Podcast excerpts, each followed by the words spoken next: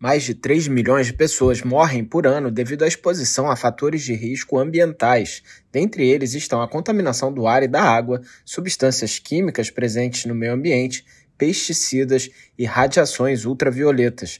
A diretora do Departamento de Meio Ambiente, Mudanças Climáticas e Saúde da Organização Mundial da Saúde, Maria Neira, afirmou que a mudança climática vem agravar ainda mais essa situação.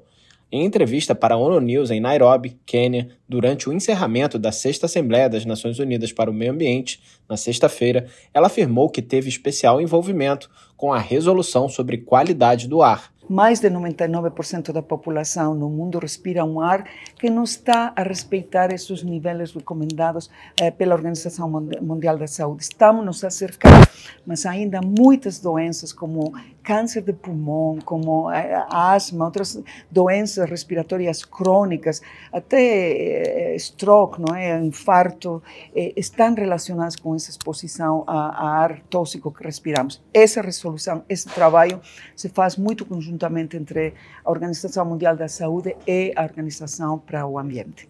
De acordo com a especialista, anualmente são registradas 7 milhões de mortes prematuras devido à má qualidade do ar que se respira.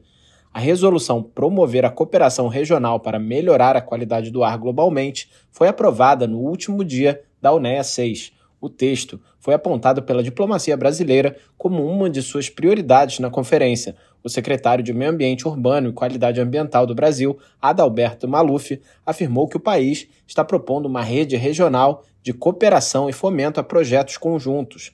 Maria Neira destacou que evitar a exposição a fatores de risco que vêm do ambiente traz benefícios para a saúde humana, mas também para o ambiente, a biodiversidade, os ecossistemas, a sociedade e a economia, Dentre outros temas tratados na UNE 6 com implicações para a saúde, ela destacou as negociações para acabar com a poluição plástica e decisões sobre substâncias químicas. Da ONU News em Nova York, Felipe de Carvalho.